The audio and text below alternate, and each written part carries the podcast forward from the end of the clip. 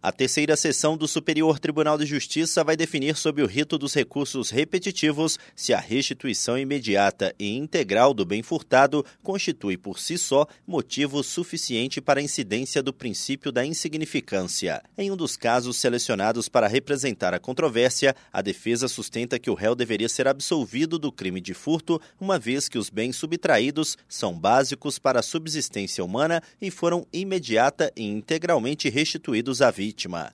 Para a defesa, circunstâncias estranhas ao delito, como a reincidência, não seriam capazes de afastar a aplicação dos princípios da intervenção mínima, da insignificância e da ofensividade. O relator, ministro Sebastião Rei Júnior, ressaltou que o caráter repetitivo da matéria foi verificado a partir de pesquisa à base de jurisprudência do STJ, que identificou discussão similar em mais de 200 acórdãos proferidos por membros da quinta e da sexta turma. O colegiado optou por não suspender o andamento dos processos com matéria semelhante, pois eventual demora no julgamento dos recursos pelo STJ poderia prejudicar os jurisdicionados. A possibilidade de aplicar o mesmo entendimento jurídico a diversos processos gera economia de tempo e segurança jurídica.